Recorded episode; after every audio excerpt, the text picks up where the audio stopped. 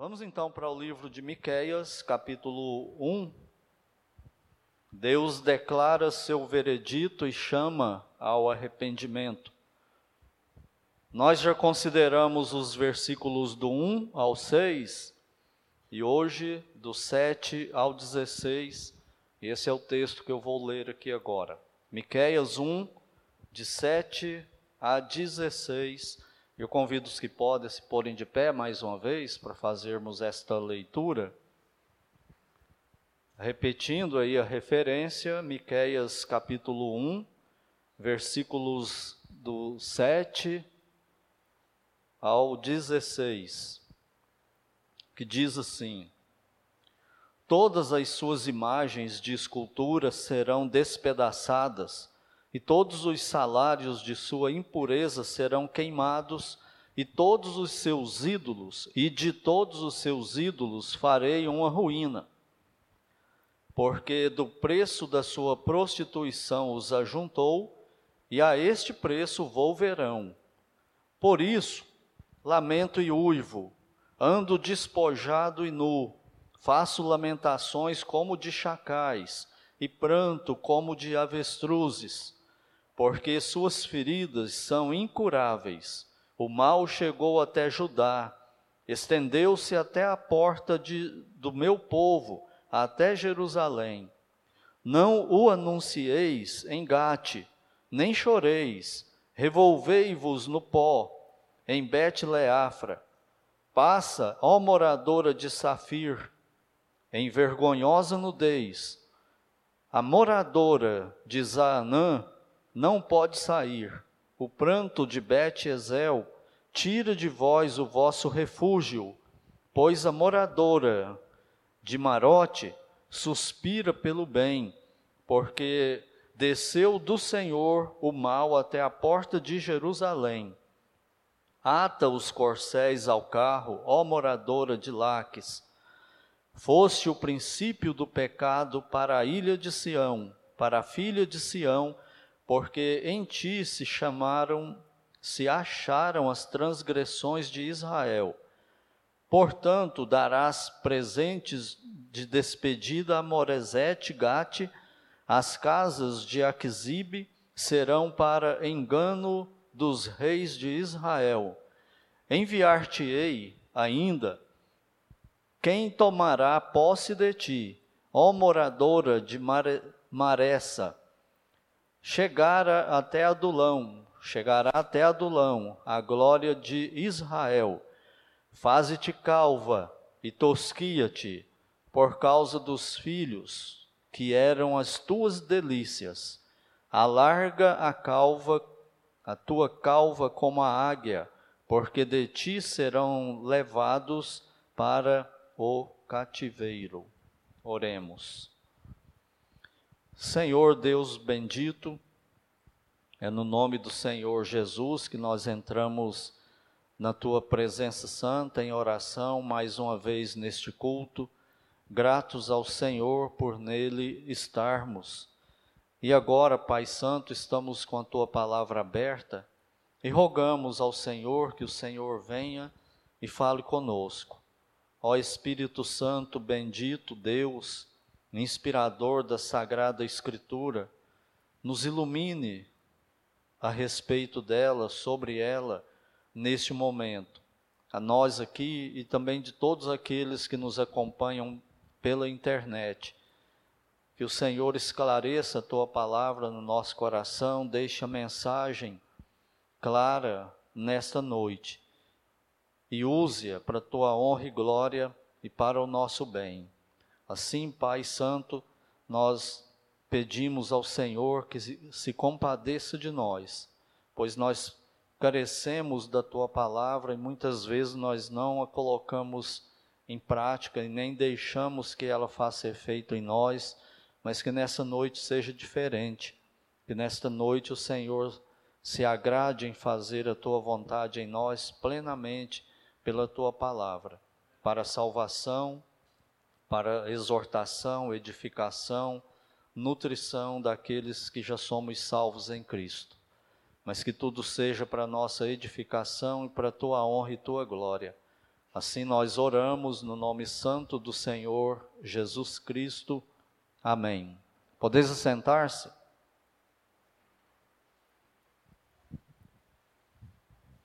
Aqui está tá difícil para eu ler aqui na minha Bíblia, eu faço muitas anotações de caneta e depois o negócio complica aqui na, na hora de ler. Mas vamos lá. Miqueias 1, de 7 a 16, em todo o livro, o que, que nós estamos vendo? Que Deus chamou Miqueias para pregar para um Israel apóstata, um Israel que abandonou Deus, estava dividido, né, o reino do norte com as dez tribos e reino, o reino do sul com dois, com duas tribos. O que que levou Israel a essa divisão? Pecado de idolatria. Eles vinham já desobedecendo a Deus, Deus alertando, eles não paravam com isso. E aí Deus fala para Salomão que, que rasgaria o reino de Israel e que não faria isso no tempo de Salomão, mas faria no tempo do filho dele de Roboão. E Deus fez isso. O reino foi dividido com Jeroboão, e Jeroboão então implantou no reino do norte um novo culto, uma nova religião com idolatrias, fazendo bezerros de ouro e falando para Israel que aqueles bezerros eram os deuses que tinham tirado eles do Egito, que era Javé, e vários altares nos altos de Israel com vários deuses diferentes.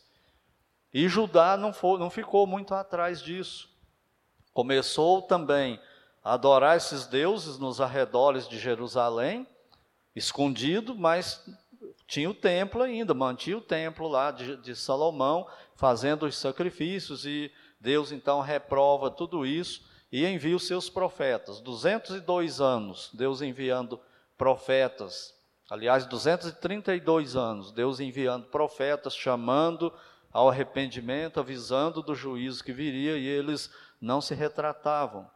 E aí Deus manda esses profetas com mensagem sempre, vocês podem prestar atenção nisso, que a maioria das, das, das mensagens de Deus através dos profetas no Velho Testamento é sempre como se fosse um grande tribunal, onde Deus está, é o juiz e vai executar esse julgamento, tanto de Israel quanto das demais nações. E assim é o livro de Miqueias. No capítulo 1, dos versículos 1 a 6, nós vimos Deus montando o seu tribunal. Nesse tribunal, o próprio Deus está irado, diz que ele sai do céu e vem para julgar, e, esse, e essa expressão sai, eu expliquei que isso significa um tom de ira, que ele está saindo e não está para brincadeira, e ele está vindo. E quando ele monta o tribunal, qual não é a surpresa? Que ele é a testemunha contra os réus e ele é o juiz contra os réus. Ele é as duas coisas. E agora ele vai então declarar o veredito dele a quem e o que ele fará. Então é isso que nós vamos ver hoje à noite. Como que isso acontece? Como que aconteceu, né? E também quais as lições que nós podemos tirar disso para nós hoje à noite tanto a igreja, os crentes no Brasil, quanto os incrédulos também, as demais pessoas. Então, em primeiro lugar, Deus ele anuncia o pecado de Samaria. Na verdade, ele está repetindo. E ele faz isso aí nos versículos 7 e 8. Samaria, lembrando, é a capital do reino do norte. Ele diz no versículo 7, falando para Samaria: onde tinha aquelas idolatrias. Todas as suas imagens de escultura serão despedaçadas, e todos os salários de sua impureza serão queimados, e de todos os seus ídolos eu farei uma ruína, porque do preço da prostituição os ajuntou, e a este preço volverão. Então vamos entender o que ele está dizendo. Primeiro, é um juízo radical contra a idolatria. Deus ordenou na palavra dele que não era para o ser humano fazer imagem de escultura e se curvar a essas imagens, porque ele é espírito, ele não tem imagem. É para adorar a Deus diretamente, sem nenhuma figura, sem nenhuma imagem. E Israel então inventou aqueles deuses trazidos por Jeroboão e começou a adorar aqueles deuses, dizendo ainda que era Jeová que tinha tirado eles de Israel.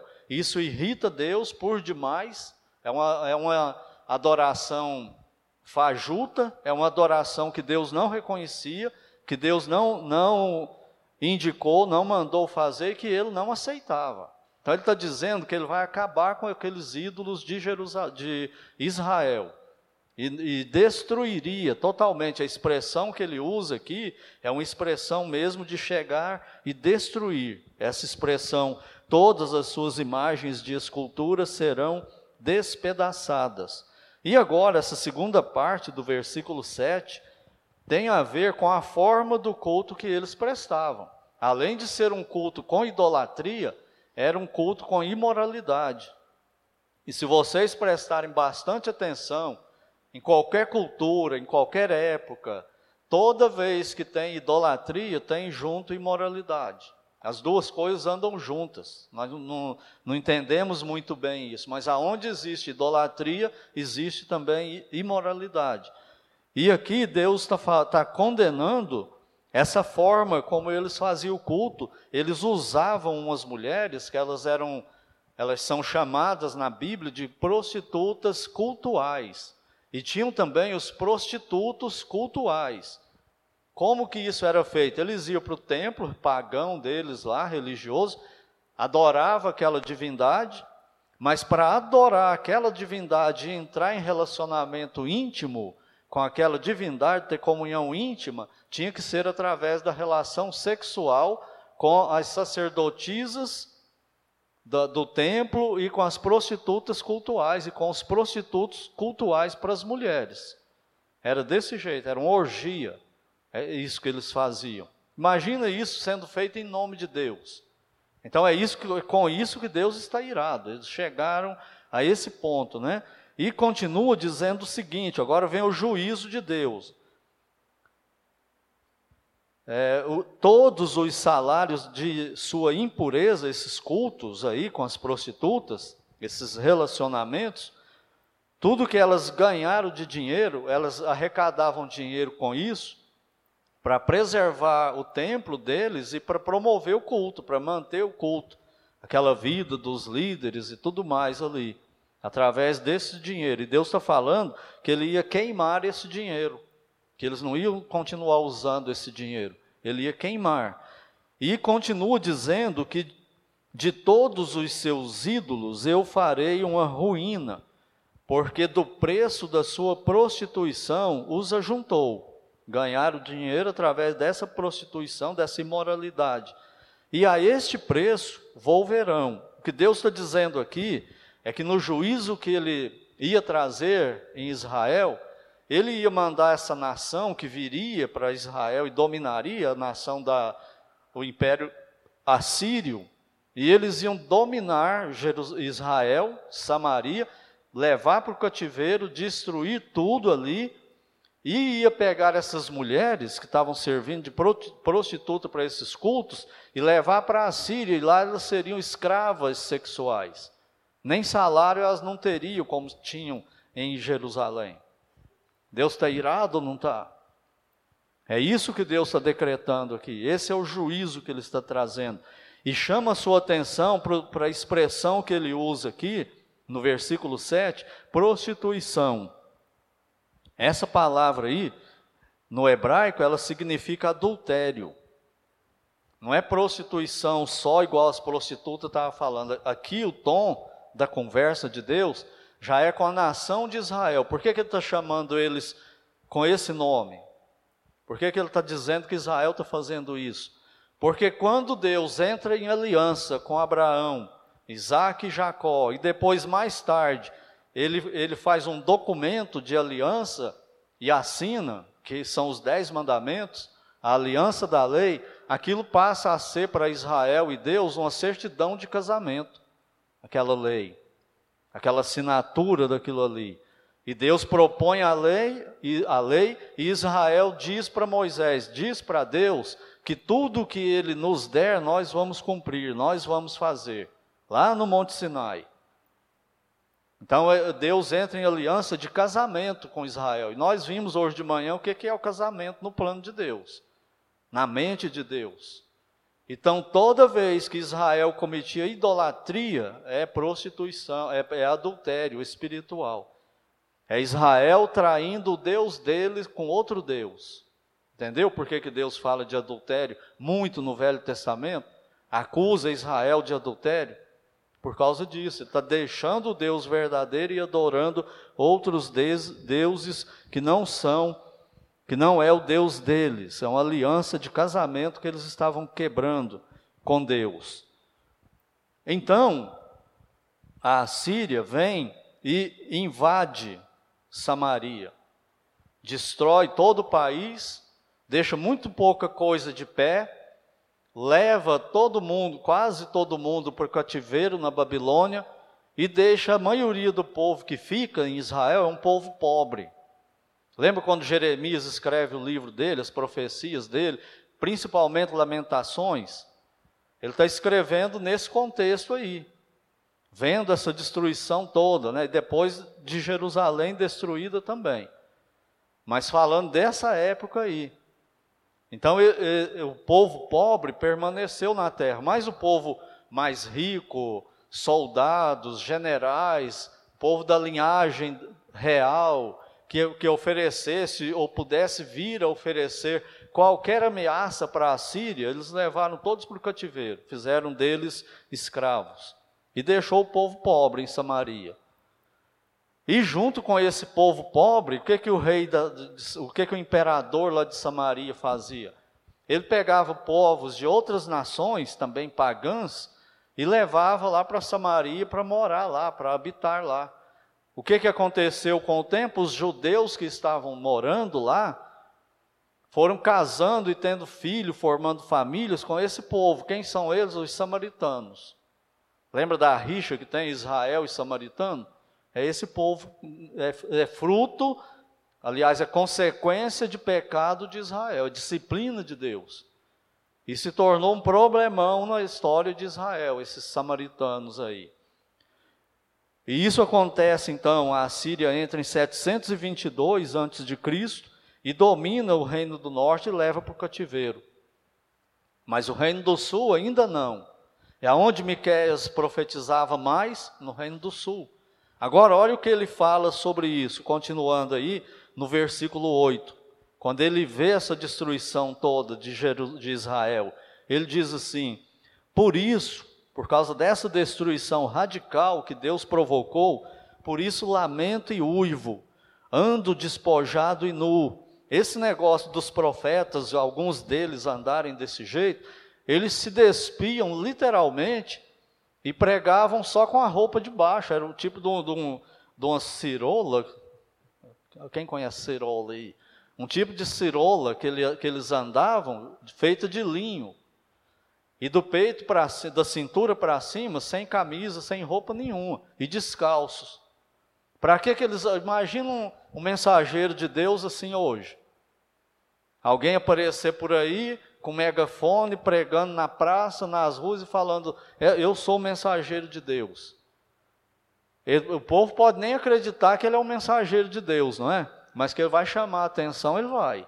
Então era uma tática que era usada pelos profetas, né, indicada por Deus, e para mostrar vergonha, eles representando Deus.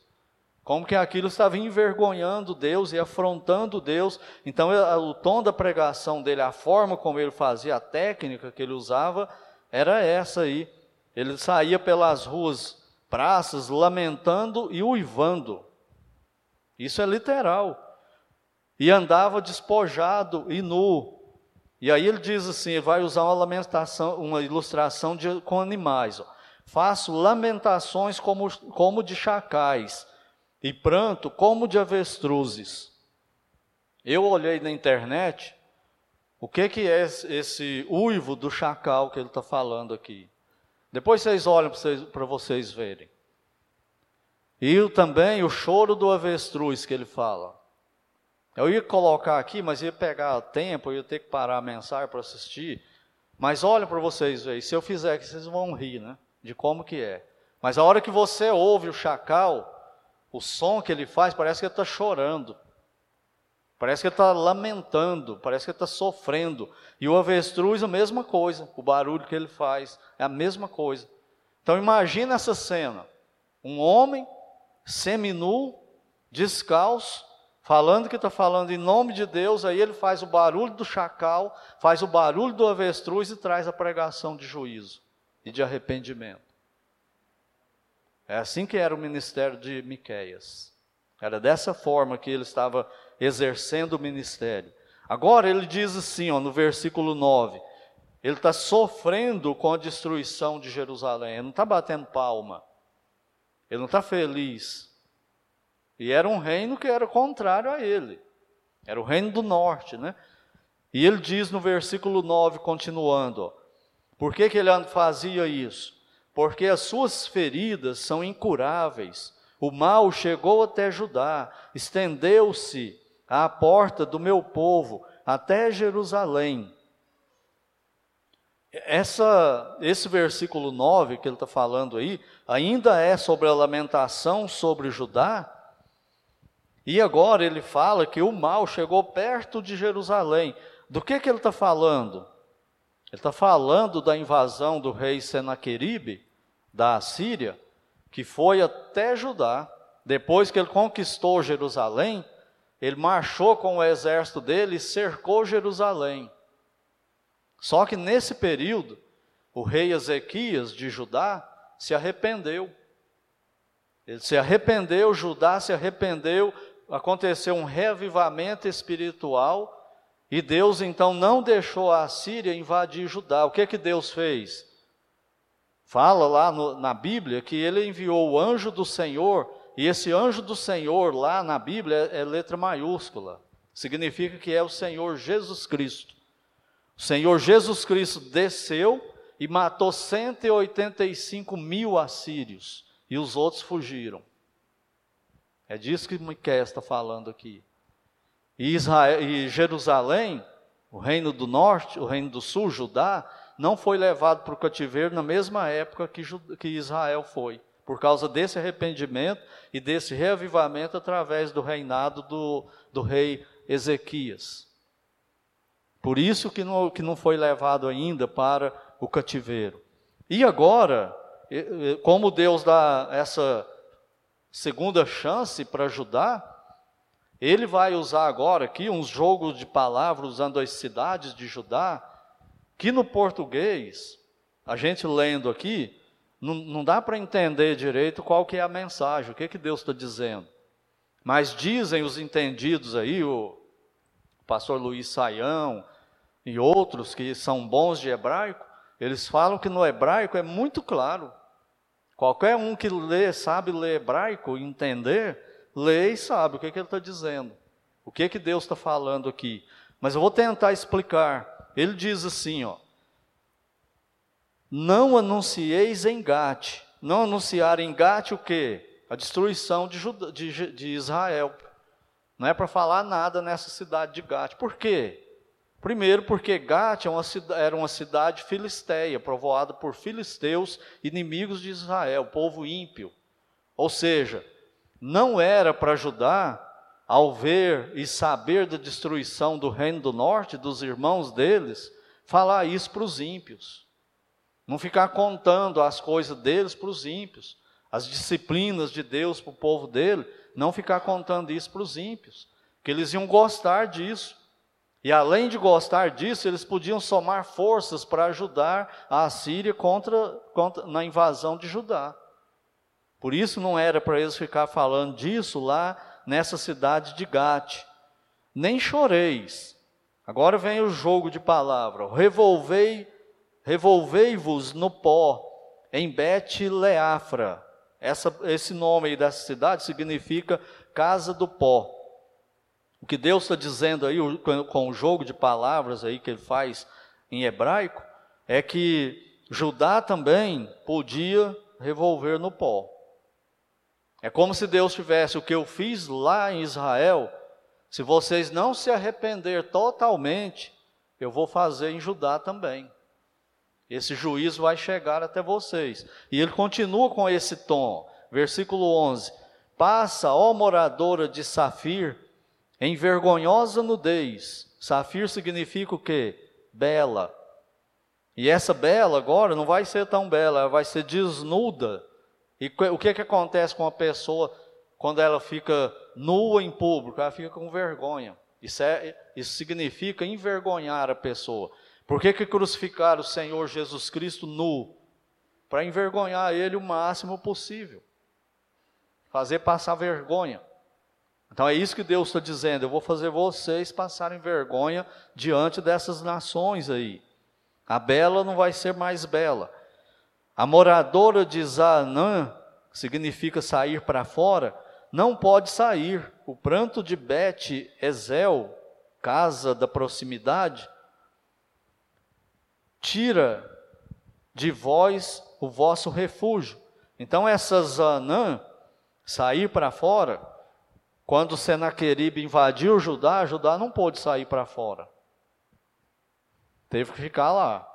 E essa outra cidade não podia socorrer também. E Deus está falando: se vocês não se arrepender, eu vou levar isso a cabo.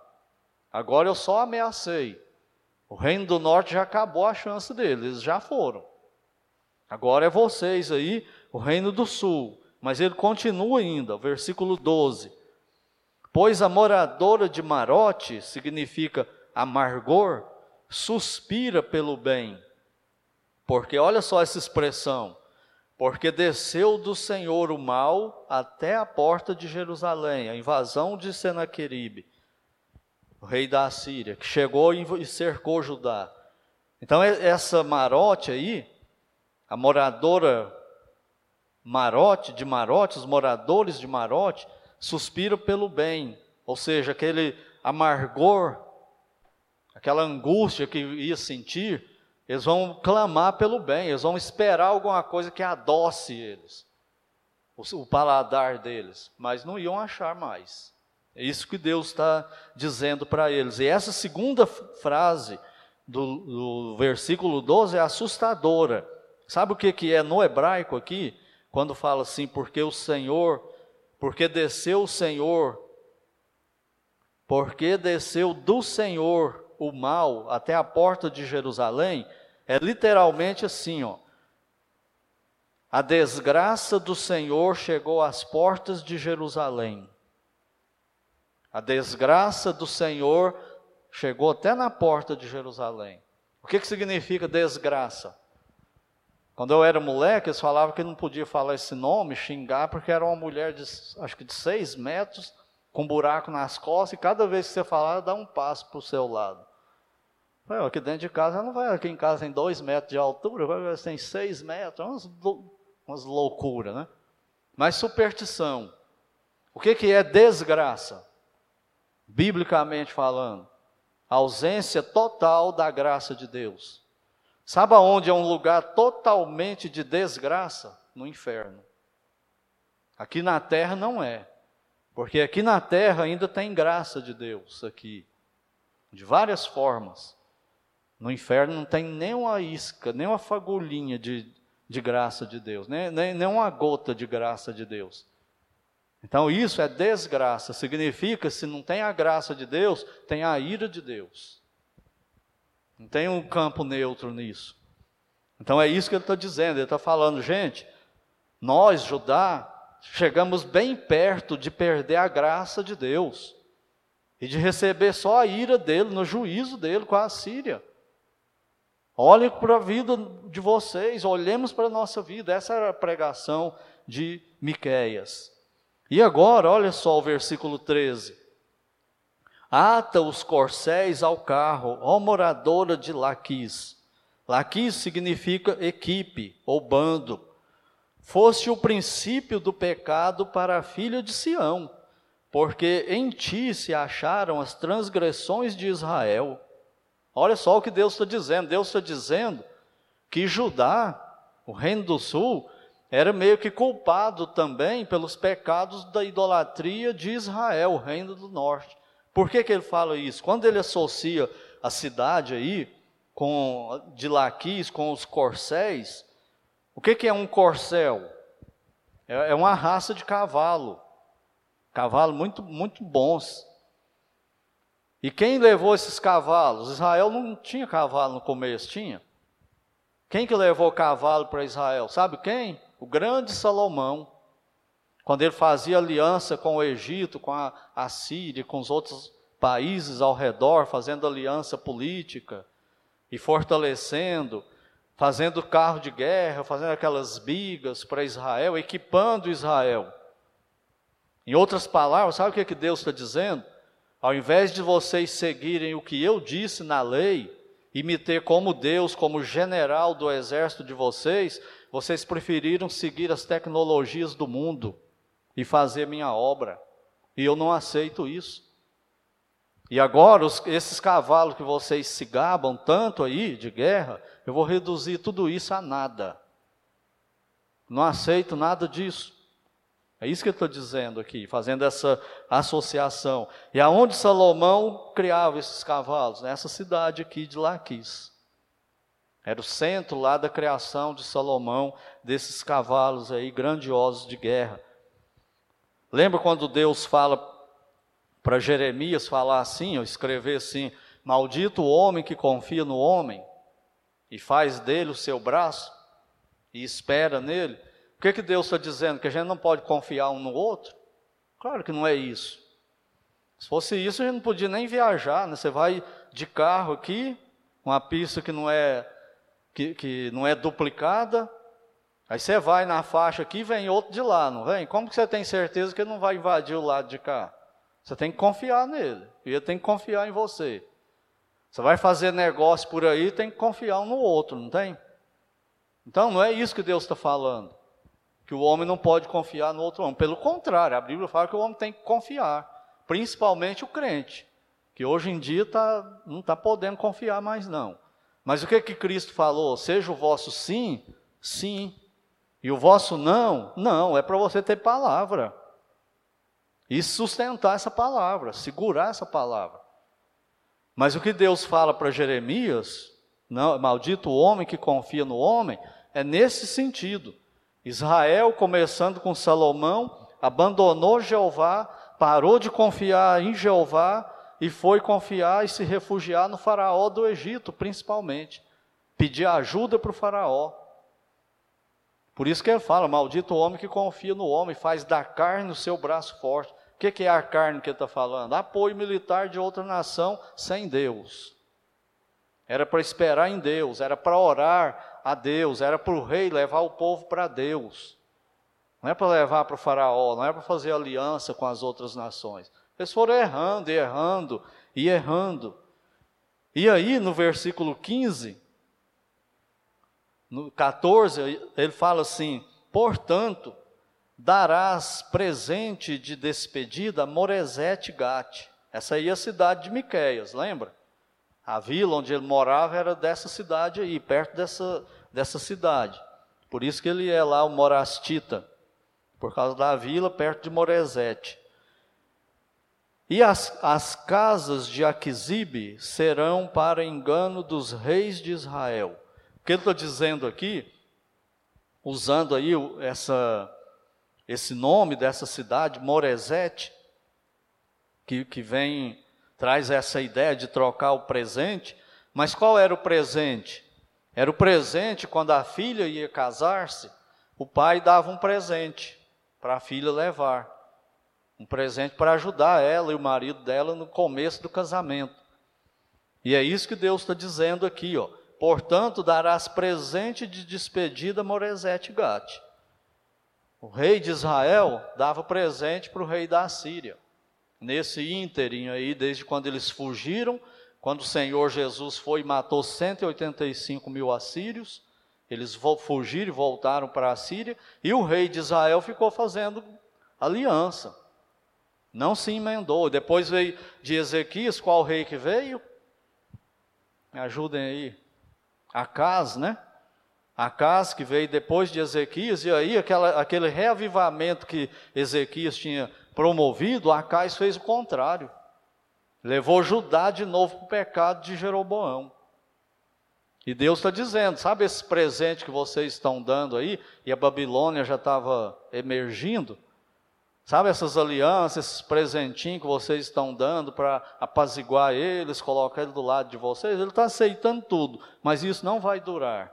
Olha o fim do versículo 14.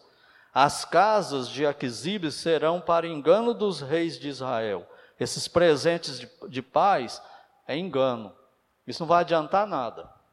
Vocês que não se arrependam, não para ver. E olha o que ele diz no versículo 15: Enviar-te-ei uma enviar-te-ei ainda quem tomará posse de ti, ó moradora de Meraça, Maressa. O que, que é Maressa? Lugar alto. Chegará até Adulão, a glória de Israel. O que, que é Adulão? Adulão era um conjunto de cavernas. Foi para essas cavernas de Adulão que Davi fugiu quando Absalão perseguiu ele e queria matá-lo. E algum, em alguns momentos também, quando, quando Saul perseguia ele. Foi nessas cavernas de Adulão que Davi escreveu a maioria dos salmos, que nós admiramos tanto, quando ele fugia. O que, que ele está dizendo? A glória de Israel vai ficar fugindo né, por, por essas cavernas aí como um mendigo morando em caverna e fugindo, porque eu vou enviar a Babilônia e Nabucodonosor vai acabar com Jerusalém e vocês irão para o cativeiro na Babilônia. É isso que eu estou falando aqui no versículo 15. Quando que isso aconteceu? 597 antes de Cristo, 100 anos depois da pregação de Miqueias. Deus ainda esperou 100 anos e não adiantou nada. Eles não se arrependeram. Gente, isso é diferente conosco. A gente ouve, ouve, ouve, e muita coisa não muda, não muda, não muda. Mas Deus é gracioso, Ele é misericordioso. Ele esperou ainda 100 anos para ajudar a se arrepender e chama eles ao arrependimento antes do juízo. Olha o versículo 16: Faze-te calva e tosquia-te por causa dos filhos. Esse, essa expressão, essa prática entre os judeus, o que, é que eles faziam? Os homens raspavam o topo da cabeça aqui. Isso indicava uma, uma situação de profunda humilhação. É, que é para dizer assim: eu estou humilhado, por isso que eu estou fazendo isso. Então Deus está dizendo: faça isso, humilhem-se perante mim, por causa dos seus filhos. Por causa dos filhos, o que, que os filhos têm a ver? O que, que os filhos têm a ver? Olha o que, que os filhos têm a ver. Por causa dos filhos que eram as tuas delícias, alarga tua calva como a águia. Ou seja, humilhe mais ainda. Se arrependam, porque de ti serão levados para o cativeiro. Os filhos morreriam, muitos deles, e os que sobrassem seriam levados para o cativeiro. Deus está falando para os pais isso aí. Lembra que Deus sempre na Bíblia enfatiza demais, demais não, né? Mas é só força de expressão. Deus enfatiza a responsabilidade dos pais sobre os filhos e a submissão dos filhos aos pais. E muitas vezes, quando ele ia disciplinar alguém, era através dos filhos, que ele fazia essa disciplina aí. Por quê? Porque o pai e a mãe mais amava. É isso que Deus está dizendo. Chamando a atenção do povo. Arrependam-se, eu vou fazer isso.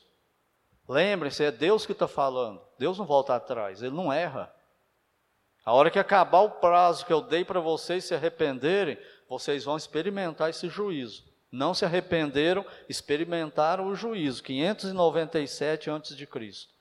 Nabucodonosor invadiu Jerusalém, destruiu a cidade, acabou com o templo, levou as coisas sagradas do templo para Babilônia, profanou tudo. E Judá também foi envergonhado perante essas nações, igual Israel foi. E eles vão para o cativeiro e lá eles se encontram, né? A Babilônia dominou a Síria, e aí, ele, quando volta, volta às doze tribos, mas tudo misturado, cheio de idolatria, casamento misto. Lembra do livro de Neemias, que Neemias fala para eles: olha, nós estamos voltando para Deus. Então, essas mulheres aí com quem vocês casaram, da Assíria, da Babilônia, divorcia dela, manda elas embora com, todo, com os filhos também. A semente do Messias, o povo de Deus, está contaminada. Deus não aceita isso. Severo, não é? Por que, que agora eles passariam por esse sofrimento? Consequência de desobediência.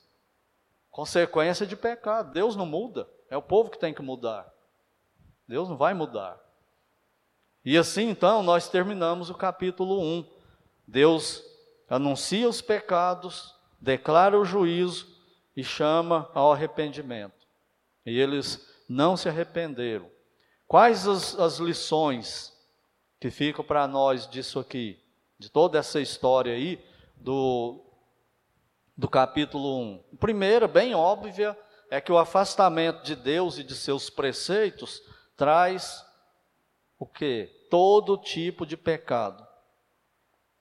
Mas traz os castigos de Deus também as disciplinas de Deus também. Mas antes Deus avisa e dá oportunidade para se arrepender. Ele chama ao arrependimento. A, a lição para aplicar isso aqui para nós no Brasil hoje, por que, que é atual? O versículo 2: Ouvi todos os povos. Vamos colocar Brasil aqui? Ouvi, Brasil, brasileiros, prestai atenção Ó igreja que está no Brasil, e tudo que contém no Brasil, e seja o Senhor Deus testemunha contra vós outros. O Senhor, desde o seu santo tempo, Ele é o juiz. Então Ele vai julgar os incrédulos e vai julgar também os crentes. E nós vemos o que no Brasil? Uma idolatria aberta, igual de Israel e misturado com religião. Uma coisa que é aqui, ó, bem perto de nós, talvez a mais famosa festa que tem, a festa de Barretos, do peão, a festa do peão em Barretos. Como que começa? Como que é a abertura? Pega a imagem de Aparecida e entram, rezando, vela acesa, e depois, missa. Chama um padre lá famoso, canta umas músicas sertanejas lá. E fala, Deus abençoe agora, agora Deus, vai embora que agora o negócio vai pegar fogo aqui, agora vai ser com a gente. Aí vem os dias de festa. Artistas vão lá cantar que tipo de música? Falando de adultério, falando de prostituição, apologia bebida alcoólica, rebelião contra a autoridade, rebelião contra pais e mães, tudo contra Deus mais religião. Quando eu era jovem, antes da conversão, obviamente, né, gente? Lá em Uberaba, na festa da Badia, a gente ia. Era a mesma coisa. Tem aquela missa ritual, carregando imagem de santo, todo mundo com cara de piedade, depois que termina a missa e vai para a quermesse, é quentão, pinga, e, e dança, e jogo, e apostando dinheiro e prostituição e uso de droga, venda de droga, compra de droga, fornicação, saindo dali para ir para motel, tendo adultério. Mas depois, missa e religião. Vocês acham que isso está passando batido para Deus? Não está, não. E é assim em geral. Presta atenção, Brasil. É isso que ele está dizendo aplicando isso aí para nós, né? Outro exemplo é essa festa que está aproximando aí do carnaval. Como que ela é? Tem a quaresma, Semana Santa, domingo de Páscoa, domingo de Ramos, domingo de Ramos e depois o domingo de Páscoa, né? Mas o que que tem antes? Carnaval.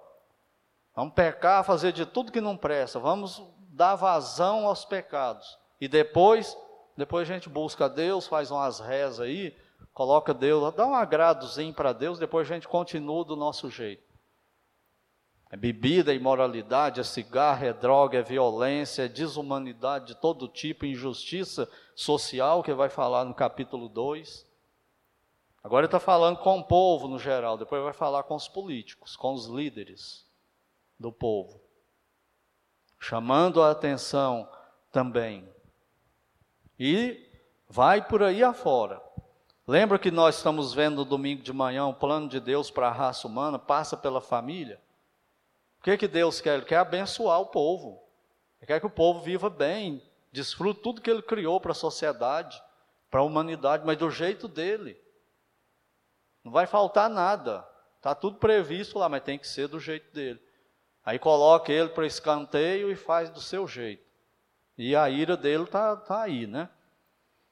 Família sagrada, uma sociedade mais santa, mas hoje se profana e se desvirtua tudo, de tal forma que parece que o errado está certo e o certo está errado. É o, que, é o que é hoje no Brasil e no mundo em geral, mas nós somos brasileiros, né? E vai por, vai por aí, né? As festas, música, filme, novela, tudo contra Deus. Apologia de tudo contra Deus, contra a família. E o povo se deliciando com isso. E a igreja? Romanos 1 mostra que Deus está julgando o mundo. É só você ler Romanos 1, você vai ver o que, por que a sociedade é o que é, ira de Deus. E a igreja? Vou falar agora um pouquinho da igreja evangélica do Brasil. Dizem as pesquisas aí que o Brasil tem em torno de 36 milhões de evangélicos. Então é uma igreja grande, não é? Um oceano com um palmo de profundidade. Você pode atravessar esse oceano a pé. Tem doutrina nenhuma, não tem teologia nenhuma, muito vulgar, muito barata. Graças a Deus que existem umas fossas oceânicas. A igreja, a igreja da Pituba, a Igreja Redenção, Igreja Presbiteriana de Pinheiros, e se Deus permite, Igreja Batista Regular do Calvário de Uberlândia. Existem uns lugares mais fundos um pouquinho. Nós não chegamos a ser uma fossa oceânica como eles, né? Mas pregamos a Bíblia, estamos tentando também. E existem muitos, muitas outras iguais nós, iguais a nós, iguais a eles. Só que não são divulgadas, não, não aparece na mídia. Mas estão lá fielmente. Mas a grande maioria é um oceano de um metro de profundidade. É isso que é a igreja brasileira. A igreja não, né? Os evangélicos do Brasil. Deuses modernos. Celular, carro, passeio, clube, férias, deuses modernos. Igual Judá. Pega os deuses ao redor, copia esses deuses, adora esses deuses por aí, mas vai para o culto e faz aquela cara de piedade, de adorar a Deus em espírito, em verdade, Ele é tudo para nós. Igual Judá. E se torna mais um altar, igual ao altar de Israel. Mais um monte. Deus não. Eu vi um pastor dizendo o seguinte: sabe o que, que o celular vai ser no tribunal de Cristo? A maior prova contra o crente é que ele tinha tempo para orar, que ele tinha tempo para ler a Bíblia, ele tinha tempo para evangelizar. Vai ser a maior prova. Quanto tempo no celular, no, na, na internet durante o dia? Quanto tempo orando, lendo a Bíblia? deuses modernos. Falando para a igreja, né? A igreja de Cristo, nós no meio aí de tudo isso. Copiar o mundo, a igreja copiando o mundo, copiando as práticas do mundo. Outras transformando tudo do mundo em gospel. Ah, vamos fazer uma festa do peão gospel. Vamos fazer uma quadrilha gospel, uma festa junina gospel. Halloween gospel. Você acha que engana Deus essas coisas? Só porque está falando é para Deus? Deus não aceita, tem que ser do jeito dele. E o jeito dele está na Bíblia. Não pode acrescentar nada, né? Depois, outras participando de tudo no mundo mesmo.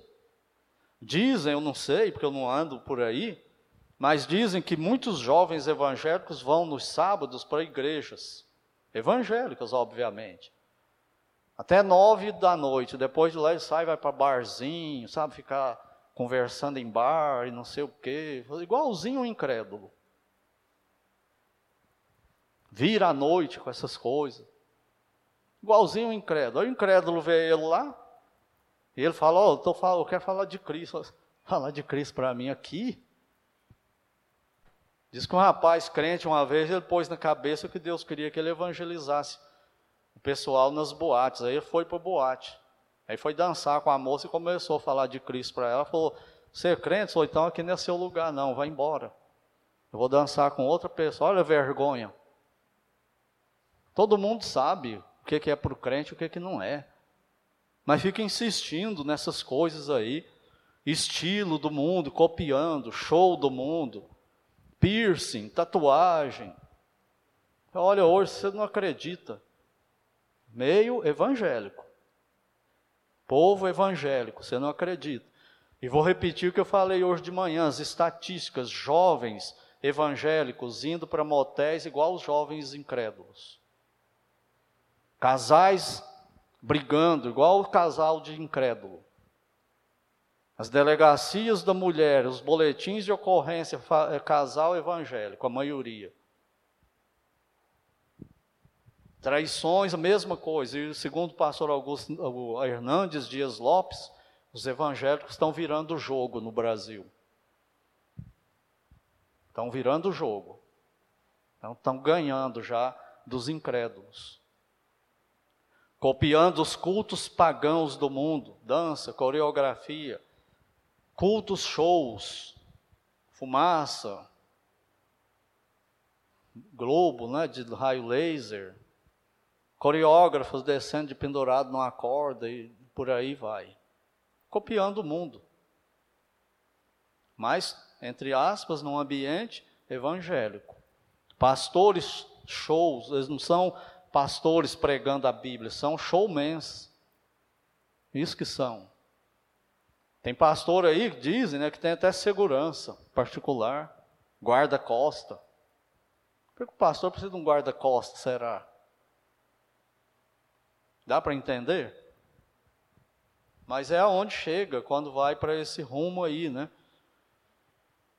Lembra do versículo de Romanos, porque dele, por meio dele, para ele são todas as coisas? Está falando de quem?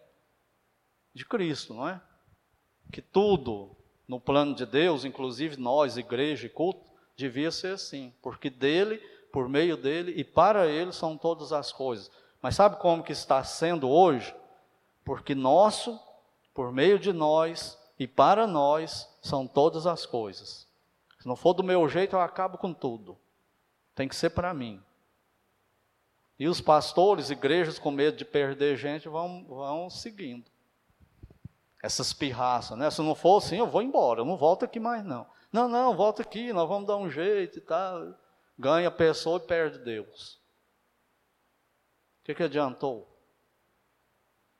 Esse era o tom das pregações dos profetas do Velho Testamento. E além disso, a hipocrisia. Fala uma coisa e vive outra. Não é sério com Deus. Então são alertas terríveis. E dizem não, lembro quem foi que falou isso aqui, se foi C.S. Lewis ou quem foi, que fala que as mazelas e os sofrimentos do mundo são os megafones de Deus. É Deus gritando para a humanidade, chamando a atenção. O que, que nós estamos vivendo? Covid-19, Ômicron vindo com tudo aí. E o que, que acontece com o mundo? Em relação a Deus, nada, só piora. Só piora, as práticas só piora. Não tem arrependimento, igual Israel e Judá, não parece? E Deus diz para nós em 1 Coríntios: essas coisas foram escritas para advertência vossa. Vós que para quem é chegado o fim dos tempos. Mas não termina com esse pano escuro aí, com essa cena escurecida. Termina com claridade no versículo 16: arrependam-se. Arrependam-se. Você que não tem Cristo como Salvador, arrependa-se, corra para Ele. Ele salva, não importa o pecado que a pessoa vive, está pronto para arrepender, mudar isso, Ele perdoa, Ele recebe. Ele transforma em filho e filhas de Deus. E só Ele tem poder para isso. Ele transforma qualquer caráter que for para Ele de verdade. Ele dá o Espírito Santo para habitar nessa pessoa. Então, se você não tem Cristo como Salvador, faça isso. Corra para Ele, arrependa-se. E nós que somos salvos, lembre-se de uma coisa: Deus falou para Israel: Eu vou quebrar os ídolos de vocês. E Ele faz isso conosco também. Não nos atrevamos a criar ídolos na nossa vida. Ele é especialista em quebrar ídolos. Pode ser trabalho, filho, esposa, marido, família, carro, qualquer coisa. Virou um ídolo. Ele é especialista em destruir ídolos para não tomar o lugar dele. É só ele que reina absoluto, soberano. Então, se há algum ídolo, arrependa-se também.